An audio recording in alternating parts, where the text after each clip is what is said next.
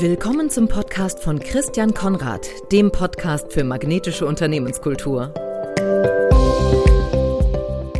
Herzlich willkommen zu einer weiteren Folge des Podcasts für magnetische Unternehmenskultur. Mein Name ist Christian Konrad und ich habe heute Dr. Stefan Shaw zu Gast. Dr. Stefan Shaw ist ehemaliger Boston Consulting Berater und innovativer Serial Entrepreneur. Er ist einer der strategisch kreativsten Köpfe, die ich persönlich kenne. Wir kennen uns schon länger, da reden wir auch gleich drüber. Sein großes Thema aus meiner Perspektive ist Social and Environmental Impact, also soziale und Umwelt, ja, Fußabdruck oder Wirkung, die man erzielt. Wir haben uns in seiner Zeit als Gründer und Geschäftsführer der Unternehmensberatung Art Matters kennengelernt. Damals das innovative Konzept Unternehmens- und Führungsberatung mit Künstlern. Es folgte die Gründung von Change Matters. Es ging um Change Management Beratung. Und dann sechs Jahre lang baute der Doktor der Kulturwissenschaften dann mit seiner Frau eine Praxisgruppe für Psychotherapie auf und trat parallel dazu in die Benkiser Stiftung Zukunft der Familie Reimann ein. Also ganz, ganz vielfältiges Profil.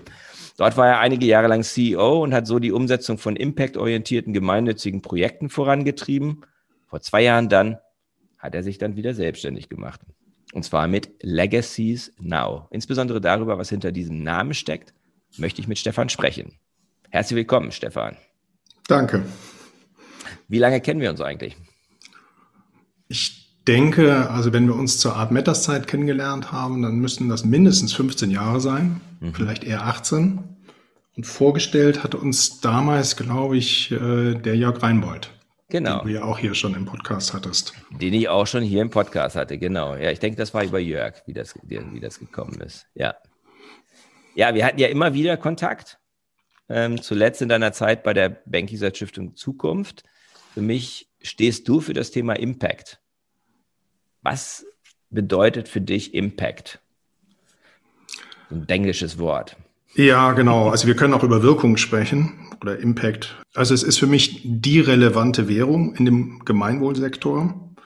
Also vielleicht noch äh, relevanter, wenn man es äh, ergänzt, äh, also den Begriff Wirkung um, um äh, Wirkung pro Geldeinheit. Also die Frage, wie kann ich in dem Feld, was mich mhm. interessiert, mhm. und mit dem Geld, was ich habe, möglichst viel bewirken. Und damit verbunden ist auch eine ganz unangenehme Begleitfrage, nämlich die, was kann ich alles nicht machen, wenn ich mich für diese eine Maßnahme entscheide? Mhm. Denn es ist ja egal, was ich mache, ich habe immer begrenzte Mittel. Mhm. Und mit jeder ja, Entscheidung. Weiß sogar, sogar ja. Bill Gates, ne? Hat begrenzte ja, Mittel. Sogar Bill Gates, ja. Wenn man sich anschaut, das sind, das sind absolut gesehen äh, sehr viele Mittel und relativ, wenn man sich die Größe der Felder anschaut, dann wieder sehr begrenzte Mittel. Und deswegen musst du dich halt immer, wenn du dich für etwas entscheidest, auch gegen etwas entscheiden. Und das verlangt, dass du dir sehr sorgfältig Gedanken machst darüber, ob das, was du jetzt machen willst, tatsächlich die größte Wirksamkeit hat in dem Feld, was du jetzt angehen oder bearbeiten willst. Im Prinzip ist das ja etwas, was man sonst auch im Geschäftsleben ja auch tut. Man überlegt sich, wo man fokussiert. Und ich erinnere an die, an die berühmte Rede von Steve Jobs, nachdem er wieder zu Apple zurückgekehrt hat, wo er gesagt hat, wir sagen zu viel, viel, viel, viel mehr Dinge Nein, als zu denen wir Ja sagen.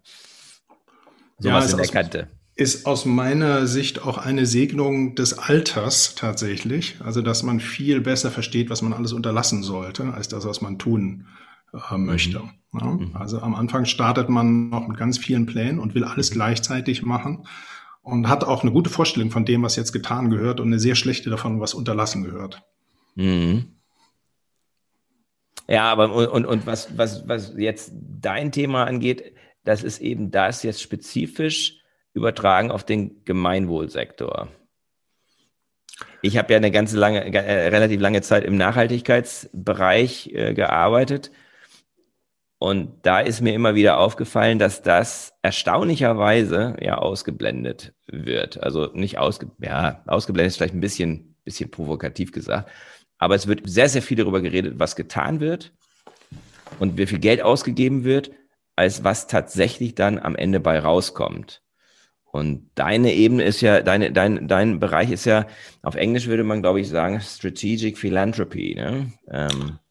Ja, also was du dort erlebt hast, das erlebt man tatsächlich auch bei Unternehmensstiftungen oder auch leider äh, auch, auch bei eigentümergeführten Stiftungen dass mehr ähm, Ressourcen sowohl finanziell als auch Mitarbeiterressourcen verwendet werden, die Dinge zu kommunizieren, die man tut und weniger vergleichsweise wenig darüber nachgedacht hat, ist das überhaupt sinnvoll, was wir hier tun. Und mhm. das hat sicherlich äh, etwas mit mangelndem Wissen zu tun. Also mhm. viele Menschen und selbst im Stiftungswesen wissen nicht, wie unterschiedlich wirksam Maßnahmen in einem und im gleichen Feld sein können und was man eigentlich tun müsste, um das rauszufinden. Und äh, Voraussetzung, also für diese ehrliche Frage nach, wirkt denn das, was wir tun, etwas, wäre natürlich die Bereitschaft auch einzuräumen, wenn etwas nicht wirkt, also nicht funktioniert.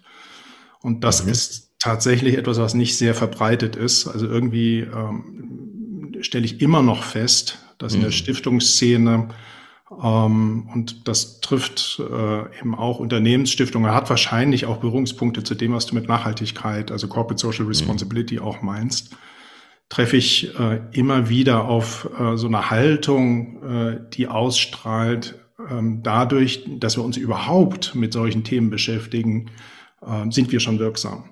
Und äh, da genau ja. dann einzuschauen, ja. ähm, ob, äh, ob vielleicht was anderes noch wirksamer sein könnte, verbietet sich, weil, weil damit dann schon diese positive Grundidee in Frage gestellt wird. Und bei Kommunikation mhm. kennt sich halt so ein Unternehmen besser aus. Also da weiß ich schon, ähm, was äh, wirksame Kommunikation ist versus nicht so wirksam. Und ich weiß auch, dass das dann mit Ressourcen zusammenhängt. Also um wirklich mhm. wirksam zu kommunizieren, muss ich mehr Ressourcen einsetzen und mhm. kann das, äh, kann hier die Wirkung auch noch besser beurteilen. Ja, also mindestens äh, subjektiv. Also ich habe eine, eine, eine eigene Wahrnehmung. War das jetzt gut? Also wie wir kommunizieren? Mhm äh, vielleicht sogar objektiv, ja, indem ich mhm. äh, tatsächlich das dann auch versuche zu tracken. Und da ist es dann kein Wunder, dass äh, ich mehr Ressourcen in ein Feld reingebe, was ich besser verstehe, nämlich Kommunikation, und dann Ressourcen aus einem Feld, was ich nicht so gut verstehe oder wo ich vielleicht sogar denke, das macht gar keinen Unterschied.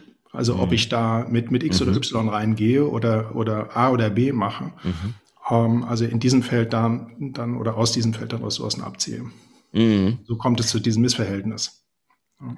Ja, und, und, äh, ich glaube, das ist etwas, was viele, viele Menschen, die dann die Kommunikation wahrnehmen, unterschwellig merken. Also das, das glaube ich halt. Ne? Ich glaube, dass häufig bemerkt wird äh, oder die Frage gestellt wird, ist das jetzt eigentlich glaubwürdig, was da passiert?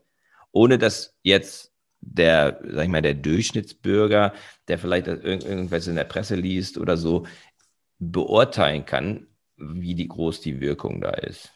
Mhm. Also wir hatten ja mal Kontakt im, im Kontext von Kaffee und, und Schokolade. Das sind so Dinge, da können alle Leute irgendwie einen Bezug zu kriegen. Ne? Also da hat man ja irgendwie direkten Bezug zu, wenn es um Kaffee und Schokolade geht, weil die meisten Leute trinken Kaffee und die meisten Leute essen Schokolade.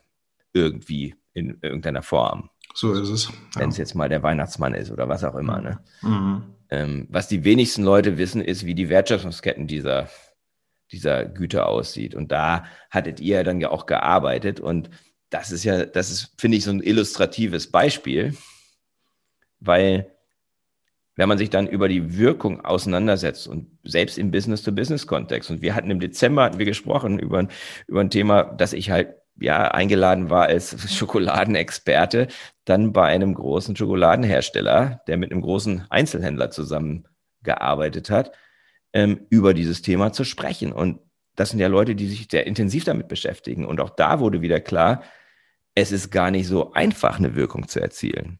Selbst wenn man es will. Ja. Also ja. Lebensbedingungen von Kaffeebauern in Ghana und der Elfenbeinküste zu verbessern. Äh, Kakaobauern, ja, äh, deren Lebensbedingungen ganz fürchterlich sind selbst wenn man es will, ist es nicht einfach. Und da, da sind wir sozusagen, finde ich, an diesem Punkt, was Impact eigentlich ist. Also wir wollen Geld einsetzen, wir wollen einen möglichst hohen Hebel haben, ähm, der dich ja, ähm, ja seitdem, also seit mindestens 10, 15 Jahren beschäftigt und wo du jetzt ja ähm, versuchst, das sozusagen auf eine neue, auf eine neue Ebene zu heben mit dem, mit deinem neuen, äh, mit deiner neuen Initiative. Mhm. Du hast jetzt Legacies Now gegründet. Ähm, worum geht's und was tut ihr? Also mit äh, Legacies Now, das ist eine Gründung ähm, von vier Freunden. mhm. also drei Partnern und, und mir, äh, unterstützen wir Menschen, die sehr viel Geld spenden wollen, darin dies möglichst wirksam zu tun. Also wir versuchen ähm, zunächst mit ihnen ziemlich genau zu bestimmen, was sie interessiert, also welches ihre Themen sind, an denen sie wirklich arbeiten möchten.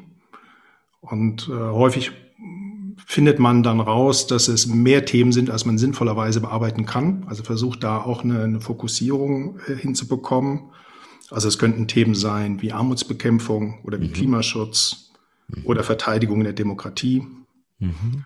Ähm, und wenn wir das rausgefunden haben, wohin da unser Kunde möchte, also was ihn da wirklich interessiert und womit er sich auch in den nächsten Jahren beschäftigen möchte, also nicht nur aus einer Ad-Hoc-Laune raus, sondern was wirklich Zentrum seines philanthropischen Engagements werden soll, dann stellen wir ihm Maßnahmen vor, die aus unserer Sicht besonders wirksam sind in dem Feld und Organisationen, die das besonders professionell können.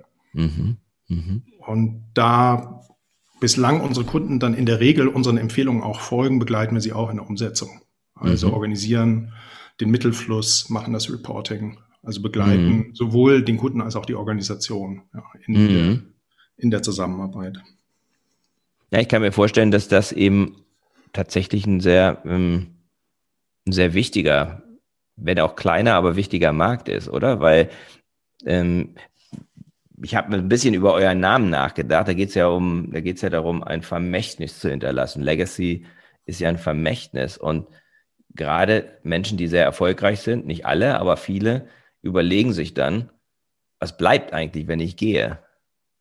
Und natürlich haben sie ein Unternehmen aufgebaut. Das ist, das ist schon mal eine tolle Sache. Und das ist ja, sollte man ja in Bezug auf Wirkung, auf gesellschaftliche Wirkung nicht unterschätzen. Das sind Arbeitsplätze, das sind Existenzen. Das ist ja auch eine Menge Wirkung und eine Menge Legacy. Aber sie wollen irgendwo noch was zurückgeben. Das ist ja häufig, dass dieses, zumindest in Amerika hört man das häufig, dieses Giving Back. Ja.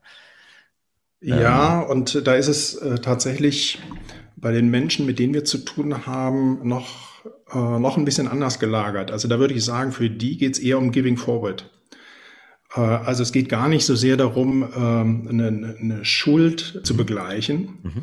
äh, sondern ähm, es geht eher darum, die, die Erkenntnis umzusetzen, ich, erstens, ich habe viel mehr Mittel, als ich selbst sinnvoll einsetzen kann. Und äh, dann die Überzeugung, ich kann mit denen wirklich was bewegen. Also ich will, mhm. ähm, ich will an, an einer besseren Zukunft, wie immer das geartet oder definiert ist, will ich mitwirken. Also ich will einfach dazu beitragen, dass es hier auf dem Planeten ein bisschen freundlicher wird, mhm. als es zurzeit ist. Und ich kann das auch machen. Und aus dieser, aus dieser Erkenntnis heraus entsteht dann ein Gestaltungsimpuls, also auch Freude mhm. an der Gestaltung. Mhm. Ähm, und, und äh, das ist es äh, noch stärker als, als diese Giving Back-Idee. Mhm, okay. Das finde ich an sich noch viel positiver, ne? weil, weil so eine, aus so einem schlechten Gewissen heraus ist ja auch nicht so, ein, so eine tolle Motivation, aber aus dem Wunsch heraus, ähm, was voranzutreiben und zu gestalten, ist eine andere Motivation. Ne? Und das steckt für uns auch in dem Now drin. Also Legacy hat ja einmal transportiert es tatsächlich genau, wie du es ja auch ähm, beschrieben oder übersetzt hast, also diese, diese Vermächtnisidee, also mhm. diese, also eigentlich ist ja Legacy so ein, so ein Seufzer, mit dem man sich dann verabschiedet von der Welt. Und das kann mhm. der Seufzer sein, ähm, ich habe es gut gemeint oder noch schlimmer, ich habe es eigentlich nur gut gemeint. Mhm. Oder es könnte der Seufzer sein, ich habe es gut gemacht. Ja. Mhm. Und ähm, in diesem, also da verbindet sich das dann auch wieder mit dieser, mit dieser Impact-Idee. Ja? Also das mhm. ist dann, mhm. ähm, äh, also in, in, in, in der Idee von Legacies Now steckt der, der Anspruch und auch der Appell, ähm, meins nicht nur gut, sondern mach's auch gut. Und mhm. wir können dich darin unterstützen, ähm, das auch gut hinzubekommen, und zwar jetzt. Ja? Weil die Probleme nicht mhm. warten, die müssen jetzt gelöst werden. Und du kannst eigentlich auch nicht warten mhm. darauf, dass du deinen letzten Seufzer ausstößt. Das kann schneller sein, als dir, als dir das lieb ist und ist es in der Regel auch schneller, als uns lieb ist. Mhm. Ähm, und nutzt die Gelegenheit, jetzt was zu tun, um nicht nur einen Beitrag zu leisten, dass es eben ein bisschen netter wird hier, sondern auch um dich selbst damit zu beschenken, mit dem, was du dann erfährst, ja, an anderen mhm. Wirkungen. Ja. Also nimm das mit. Also diese Erfüllung, die dann da ist, wenn ich sage, ohne Aufschneider zu sein, ich habe es gut gemacht. Also ich genau. habe jetzt mit dem, was mir zur Verfügung steht, mit meinen Mitteln und manchmal ist es ja nicht nur das Geld, sondern manchmal ist es ja auch Infrastruktur, Erfahrung oder was auch immer. Ne? Ähm, ich habe das, ich habe das gut gemacht. Und was auffällig auch, ist, ne? ja, was auffällig ist, bei den Menschen, die, die jetzt zu uns finden, und das sind ja Menschen, die von uns vorher oder auch durch andere darüber aufgeklärt wurden, dass wir es wirklich ernst meinen mit der Wirkung. Mhm. Also dass es auch, äh, auch, auch Dinge gibt, die wir nicht unterstützen oder sogar mhm. auch Konstellationen denkbar sind. Das besprechen wir mit unseren Kunden auch, dass wir, wenn sich herausstellt, dass er in ein Feld oder sie in ein Feld möchte, wo aus unserer Sicht nicht viel zu tun ist im Vergleich zu anderen Feldern oder äh, das geografisch in einer Weise einengt, dass es nicht sinnvoll ist, genau in der Region zu diesem Thema tätig zu werden, mhm. dass wir auch sagen, dann steigen wir aus dem Prozess auch aus. Mhm. Das muss äh, unseren Ansprüchen an Wirksamkeit äh, muss das genügen. Und diese Menschen, die durch diesen Filter äh, kommen, die eint alle, dass es ihnen wirklich ernst ist mit dem mhm. Thema Wirkung, weil sie wirklich mhm. bereit sind, sich nicht nur einem langen, sondern auch schon im herausfordernden und vielleicht sogar auch an Stellen unangenehmen Prozess zu stellen, also wo sie eben mhm. auch wirklich gefordert werden. Mhm. Und ähm, alle, also ausnahmslos bislang, wollen darüber dann nicht sprechen nach außen, sondern wollen es einfach nur tun. Mhm. Mhm. Das heißt, es geht ihnen wirklich primär um die Wirkung. Ja. Und es geht ihnen nicht um die Kommunikation. Und es geht ihnen eigentlich, wenn, dann um die, um dieses Gefühl, da haben wir was gut, Gutes gemacht. Genau. Und da sind eher wir diejenigen, die sagen, wir finden das ehrenhaft, also so mhm. diskret zu bleiben. Aber mhm. denkt bitte drüber nach, dass ihr natürlich, wenn ihr still bleibt, auch die Chance vergebt, dass andere sich euch anschließen. Also die Menschen, mit denen wir zusammenarbeiten, haben schon in ihrem Umfeld in der Regel äh, schon relevante Ausstrahlung. Ja, manche sind sogar Vorbilder in ihrem Segment. Und da wäre es auch eine vertane Chance, nicht drüber zu sprechen, weil man natürlich schon auch zeigen kann, guck mal, so äh, kann Philanthropie auch gehen. Ja, und so konkret wird das dann und, und so freudvoll dann auch. Mhm. Ja, vielleicht ist die Art der Kommunikation, also da, da, könnte ich mir vorstellen, dass ihr da auch einen Beitrag leisten könnt, ne? ähm, dass, man, dass man eine Art des Sprechens findet, die halt diese Glaubwürdigkeit ähm, unterstreicht und eben eher in Richtung Multiplikation geht. Unbedingt. Ja. Also das Angebot machen wir.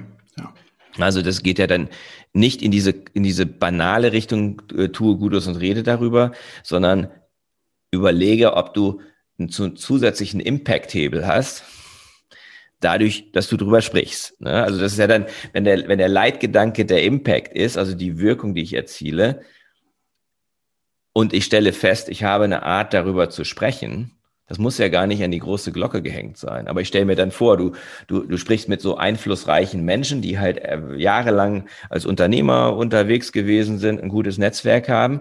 Wenn die in ihrem Netzwerk darüber sprechen, muss ja gar nicht genau. in den genau. Medien zu lesen sein. Aber Kommunikation kann ja auch einfach sein, meine Zielgruppe sind Menschen, die ähnliches, ähnliche Struktur und ähnliche Herausforderungen, ähnliche Wünsche und Sehnsüchte haben wie ich. Mit denen spreche ich darüber. Das ist auch Kommunikation. Und dann lässt sich über Kommunikation wunderbar sprechen, wenn der Ausgangspunkt der ist, ich möchte eigentlich nicht drüber sprechen. Und man dann überlegt, ja, ja. aber was möchtest du eigentlich erreichen? Mhm. Und ähm, wenn wir dann zeigen können, du kannst, indem du sichtbar machst, was du tust, nochmal mhm. das Gleiche oder vielleicht ein Vielfaches von dem, was du reingibst, nochmal bewegen, dann haben wir auch ein Gespräch über Kommunikation. Und mhm. das ist dann aber glaubwürdige Kommunikation, die einem höheren Ziel verpflichtet ist, als dem irgendwo gut dazustehen. Mhm. für, für Menschen, die jetzt nicht in diesen Sphären unterwegs sind. Ja, also ich stelle mir jetzt vor, ich weiß es nicht, kannst mir jetzt korrigieren, wenn ich falsch liege, aber es, deine Zielgruppe sind wahrscheinlich Menschen, die irgendwo im hohen ähm, achtstelligen bis neunstelligen bis zehnstelligen Vermögensbereich unterwegs sind. Aber es fängt schon früher an. Also wir ähm, klären zu Beginn unserer Zusammenarbeit eine Frage, nämlich die, sind Sie in der Lage und, und willens, mindestens eine Million im Jahr für Philanthropie einzusetzen. Mhm, also okay. siebenstellig. Ja. Mhm. Das ist sozusagen euer Threshold sozusagen. Ne? Mhm. Ja, okay. Ja, ja, gut. Ich meine, es gibt ja Menschen, die dann ähm, ein hohes Einkommen auch noch haben, gleichzeitig und, äh, und gleichzeitig ein signifikantes Vermögen und eben sagen, wenn sie die gleiche Haltung haben wie, wie, ein, wie ein Bill Gates, der sagt, er möchte all sein Vermögen bis zum Ende seines Lebens ausgegeben haben, ja, Jetzt ist bei ihm das halt schwierig, weil das ständig weiter wächst. Ja, Microsoft macht es ihm sehr schwer mit der Ja, der macht es gerade sehr schwer, seine Ziele zu erreichen in der Beziehung. Aber er gibt sich ja redlich Mühe, das muss man ja auch sagen, auch wenn er immer wieder verleumdet wird und äh, das Opfer von Verschwörungstheorien und so weiter ist. Ähm, die Menschen, die darüber, die so darüber reden, die verkennen, dass er im Grunde ja sozusagen ein riesiges Vorbild für ganz viele ist, oder? Also Unbedingt. strategische Philanthropie ist ja im Grunde so eine Art, so eine Art Role Model, der ähm, die gleiche, ja, die, der, der im Grunde das gleiche äh, an Ernsthaftigkeit da reingesteckt hat, wie er sie in den Aufbau seines Milliardenunternehmens gesteckt hat. Ne? Ja, ich würde sogar sagen, dass er bei in der Philanthropie noch noch großzügiger ist, Fehler einzuräumen, als es bei Microsoft mhm. war, soweit ich das wahrgenommen habe. Und mhm. da ist er, ist er sicherlich auch ein, ein Vorbild äh, darzustellen, also wo die Sackgassen waren. In die er am Anfang reingelaufen ist. Äh, und das Ziel ist ein ganz banales, nämlich andere davor zu bewahren, dass sie in die gleichen Sackgassen reinlaufen. Ja. Und das ist in der Tat äh, sehr sympathisch. Also sowohl die Stringenz, äh, mit, mit der diese Stiftung vorgeht, ähm, die nat natürliche Herausforderung hat, weil einfach so riesig geworden ist, es sind ja Tausende von Mitarbeitern. Mhm. Das ist wirklich ein, ein, ein Koloss äh, und der ist natürlich, äh, hat, hat seine eigene Trägheit, aber das ändert nichts daran, äh, dass das schon wegweisend war und ist, was, was Bill Gates mit seiner Stiftung da gemacht hat und auch immer mhm. noch tut. Er hat wahrscheinlich dieses ganze Thema strategische Philanthropie auf ein ganz neues Niveau gehoben. Nicht? Das hat, ja. Und was er denn irgendwie sein, sein äh, guter Freund Warren Buffett, der in ähnlichen Sphären schwebt, dann auch erkannt hat und gesagt hat, also ich mache jetzt keine Stiftung, ich gebe einfach das Geld meinem Freund Bill. Ja. Unglaublich. Make or buy, ne? Also, ja, wunderbar. Ja. Aber, aber natürlich ja, total sinnvoll, natürlich, nicht? Weil er sagt, so, das kann ich jetzt nicht besser machen. Ich bin jetzt auch schon ein bisschen älter und ich kann das jetzt nicht besser machen, als Bill das macht. Also, hier, have it. Ne? Genau. Ja, und so ist er mit seinem Geschäft, soweit ich das verstanden habe, auch erfolgreich geworden, Warren Buffett, dass er gesagt hat, ich mache nur Sachen, von denen ich was verstehe. Genau, und davon verstehe ich nichts. Und, und, was du ja sagst, Bill Gates hat viele, hat auch viel Lehrgeld bezahlt und hat, ist damit transparent umgegangen und dann ähm, weiß man, dass das schwierig ist. Ähm, was für Beispiele gibt es in Deutschland, wo man sagen könnte, da kann man auch drüber reden und ähm, das kann das illustrieren, was du meinst, den Fokus auf Wirkung. Ist natürlich jetzt ein kleiner Widerspruch so. Ähm, die Leute wollen nicht drüber reden, aber vielleicht gibt es welche, die trotzdem drüber reden oder der, die, deren Fälle bekannt sind.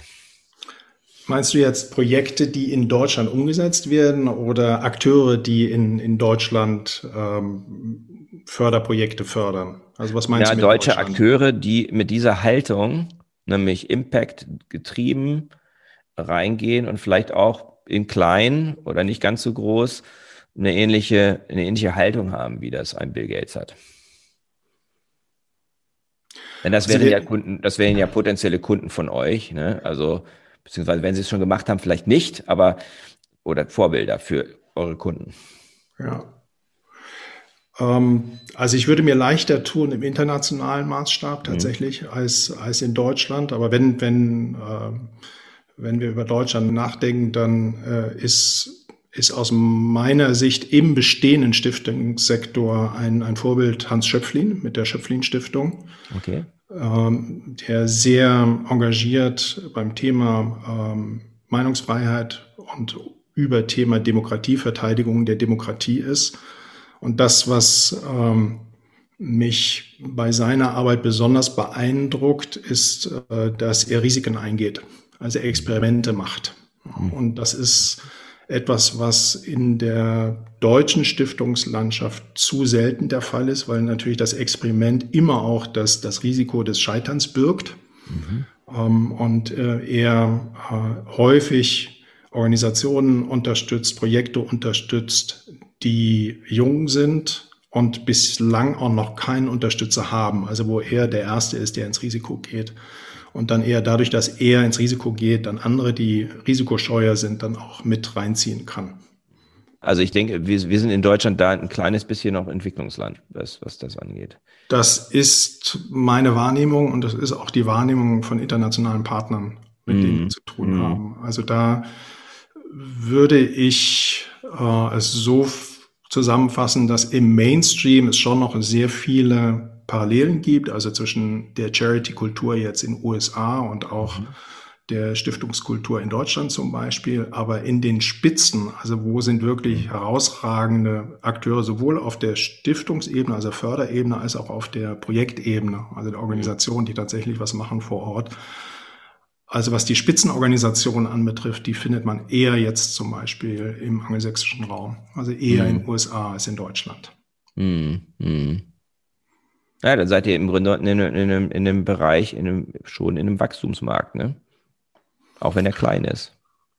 Wir sind in einem sehr spitzen Bereich, äh, so mhm. würde ich es mal formulieren. Äh, und in dieser Spitze haben wir es aber mit, mit sehr engagierten Menschen zu tun. Mhm. Also insofern äh, ist da ein, ist ein irres Potenzial. Ich weiß nicht, ob das ein Wachstumsmarkt ist. Da bin ich mir, bin ich mir noch unsicher, weil das ich zwar Veränderungen sehe, aber die sich wirklich nur in Trippelschritten bewegen. Und mhm. ich weiß nicht, ob ich genug Zeit habe dafür, also um die Veränderung, also hin zu mehr Impact-Orientierung in Deutschland insgesamt abzuwarten oder ob man nicht dann wirklich in die Tiefe geht und sagt, wir haben jetzt äh, eine Gruppe von vielleicht 10 oder 20 Familien, mit denen wir ganz intensiv arbeiten, die aus ihrem Umfeld wieder äh, den, die eine oder andere Familie verführen, dann dazu mhm. zu kommen. Ja, mhm. also wo das gar nicht das Ergebnis von einem Kulturwandel ist, der insgesamt stattfindet, sondern eher das Ergebnis von einem sehr ähm, fokussierten und, und, auch strategischen Vorgehen unsererseits. Ja, wo einfach Gut, dann kann der Kulturwandel ja wieder eine Folge davon sein. Ne?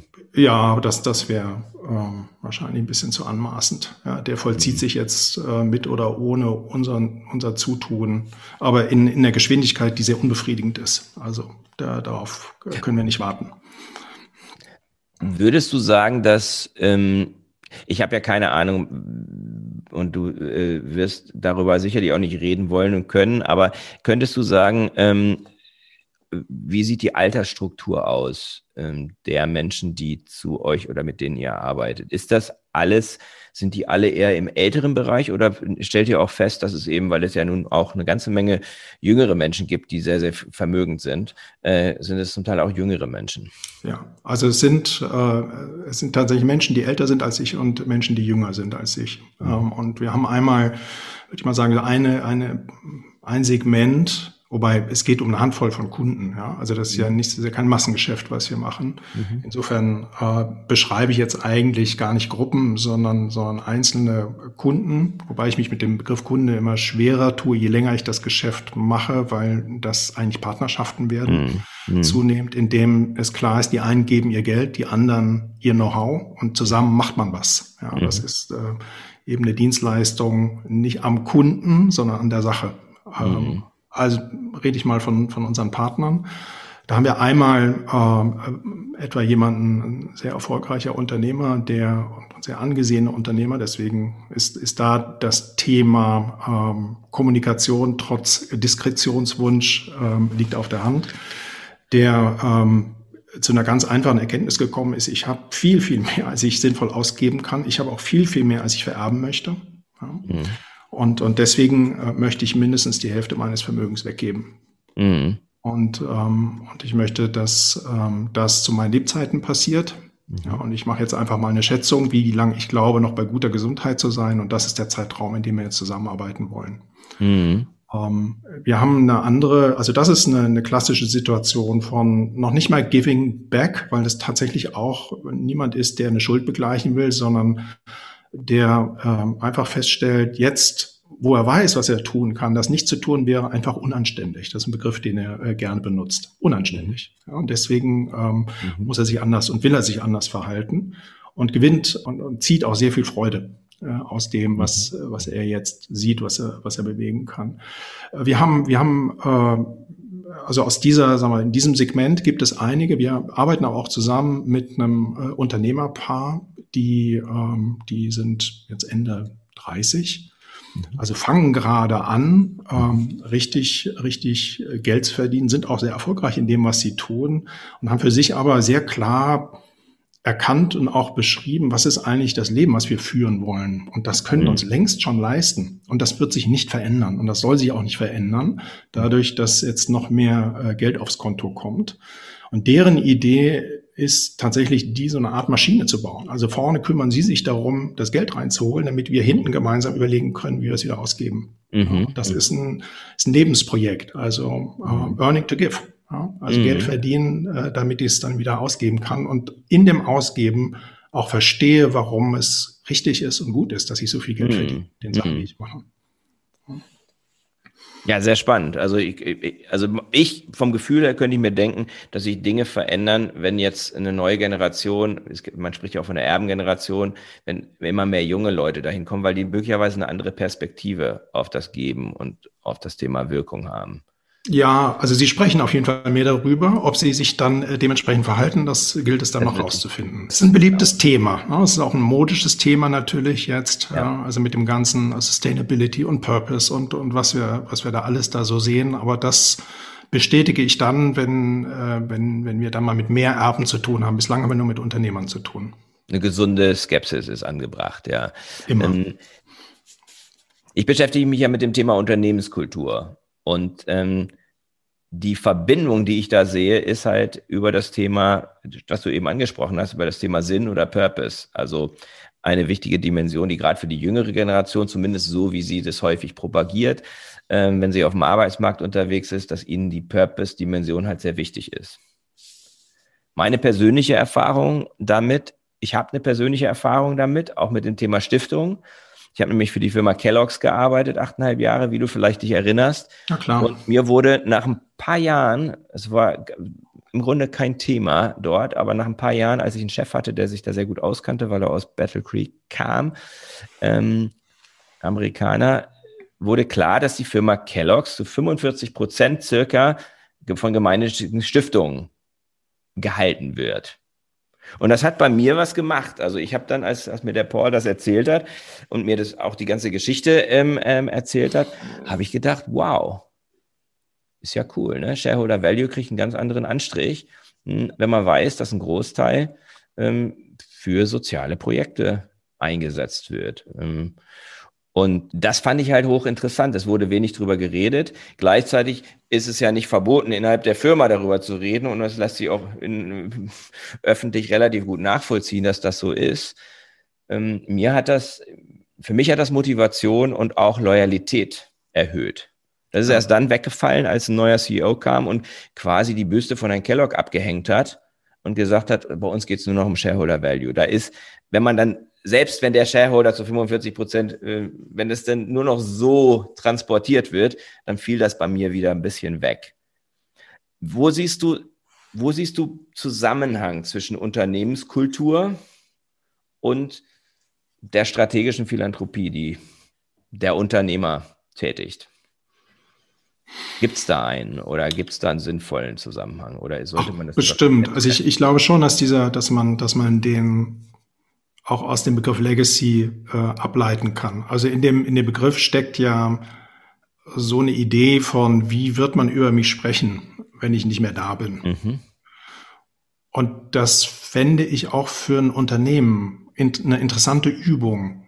Also wirklich zu überlegen, Jetzt stellen wir uns mal vor, wir sind irgendwann nicht mehr da. Diese, auch dieser Zeitpunkt wird eintreten. Uns gibt es nicht mehr. Mhm. Wie werden die Menschen dann über uns sprechen? Vor allen Dingen die, die von uns abhängig waren. Also unsere Lieferanten zum Beispiel mhm. oder unsere Mitarbeiter.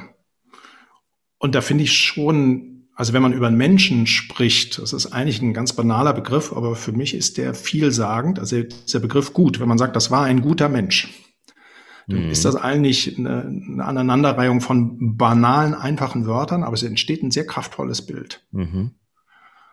Also ist ein guter Mensch, mit dem hätte man gerne zu tun gehabt. Ja. Mhm. Oder wenn jemand sagt, das ist ein guter Mensch, den würde man dann gerne mal kennenlernen. Mhm. mhm. Und für mich wäre, wäre so ein, so, wenn so ein, so ein Unternehmen oder jemand auf, auf so ein Unternehmen zurückschaut, ja, und sagt, das, das war ein gutes Unternehmen. Mhm. Da schwingt für mich auch mit, sinnvolle Produkte, gute Produkte, mhm. Kontinuität, Verlässlichkeit. Mhm.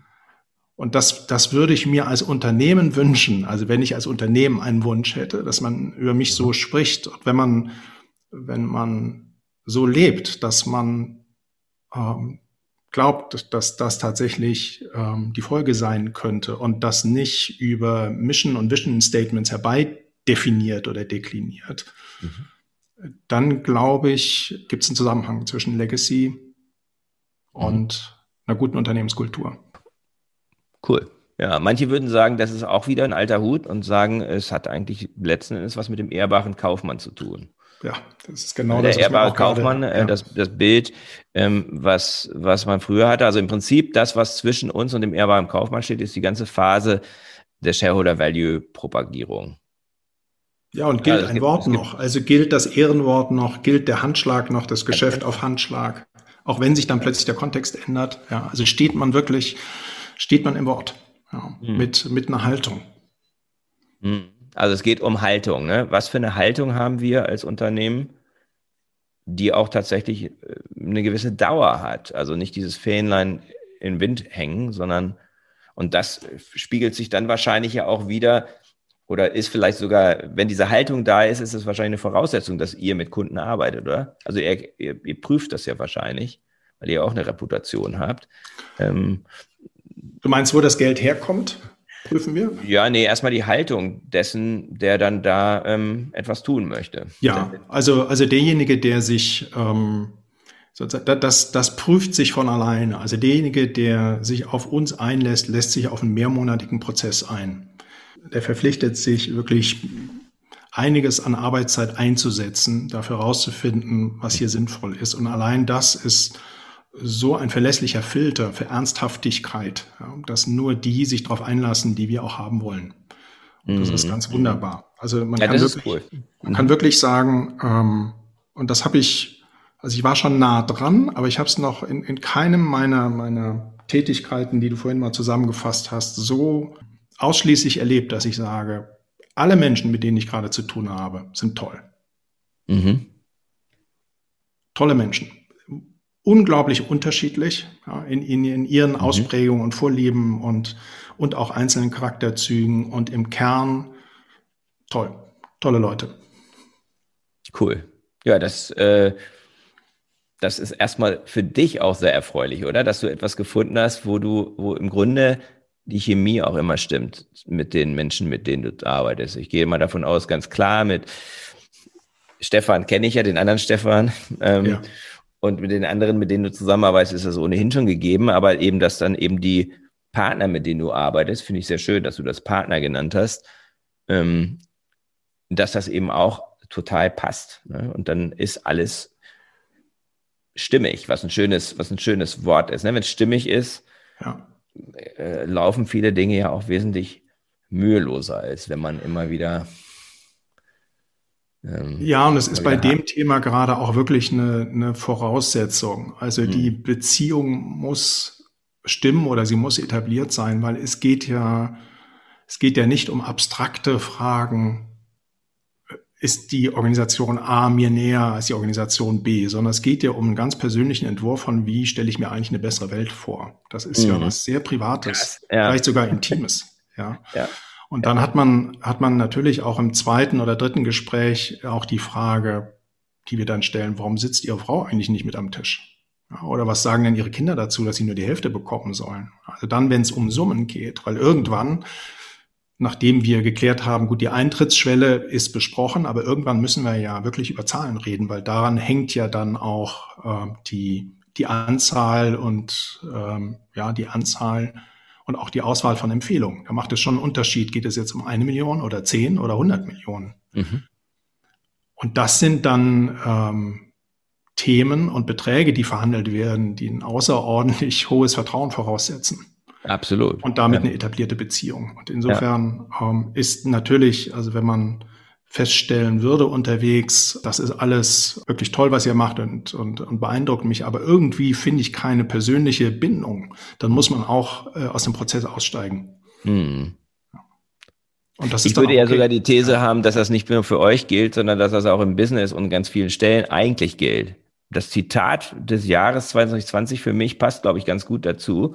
Das ist von einem Amerikaner. Ähm, ist total simpel und ist auch fast schon banal, aber ich finde, es hat eine unheimliche Bedeutung und der sagt Connection before Content. Ja. Without a relatedness, no work can occur.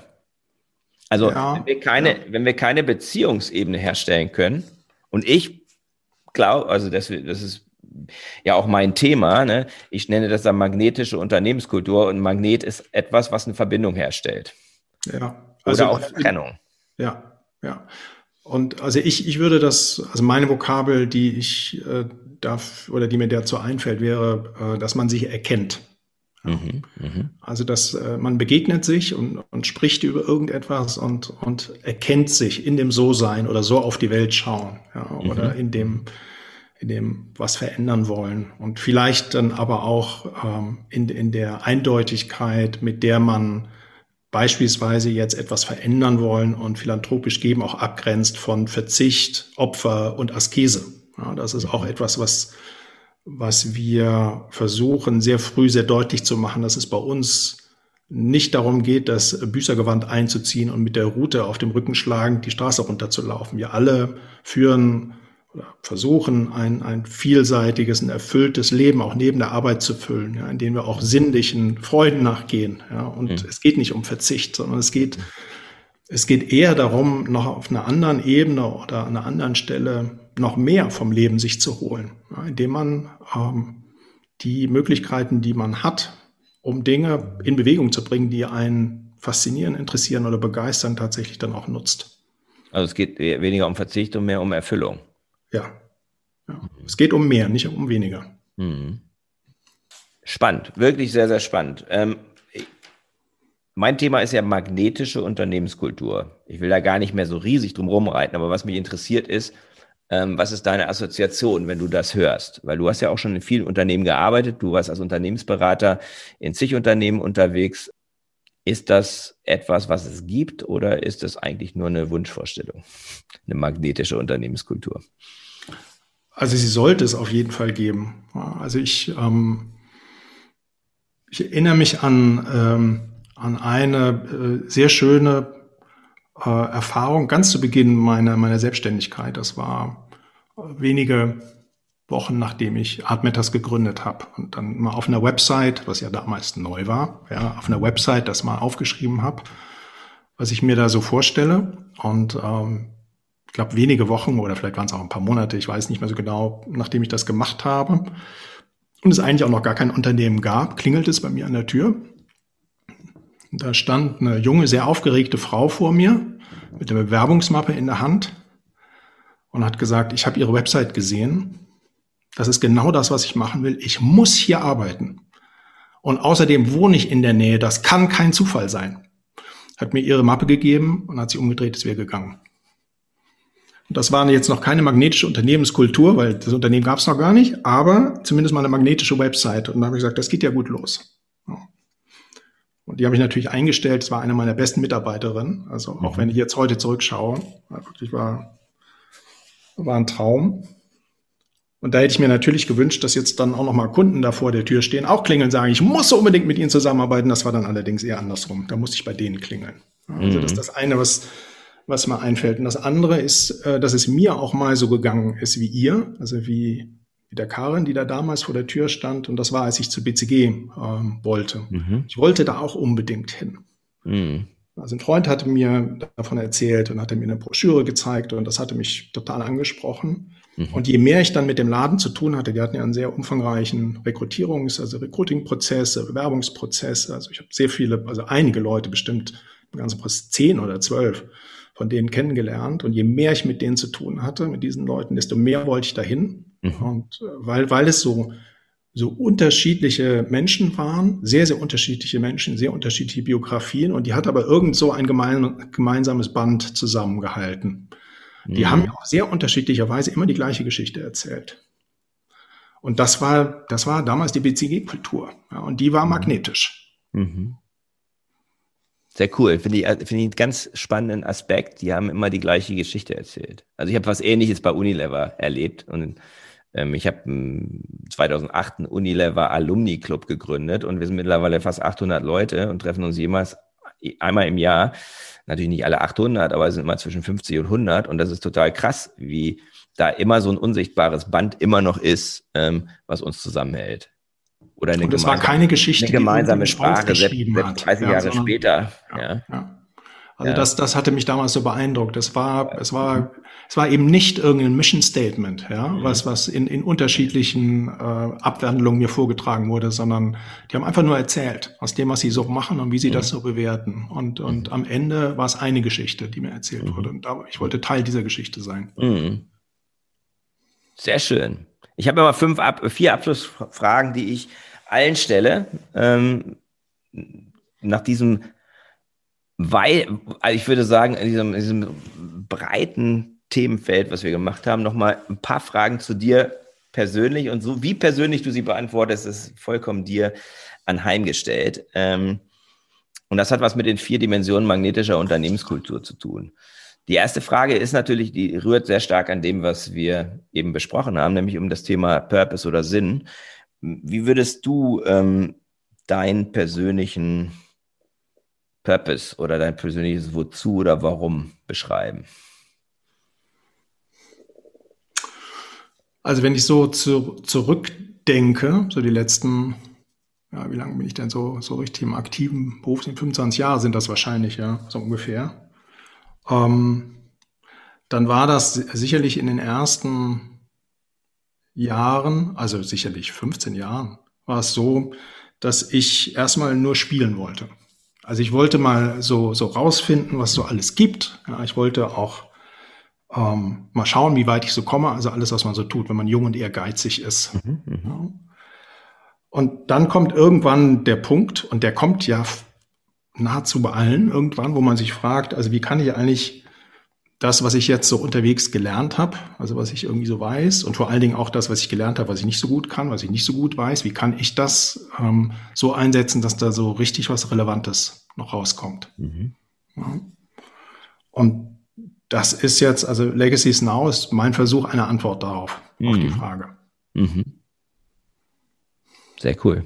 Ja, bei mir, bei mir löst das gleich, also kann ich gleich sagen, wow, ja, kann ich, kann ich sehr gut nachvollziehen. Hm.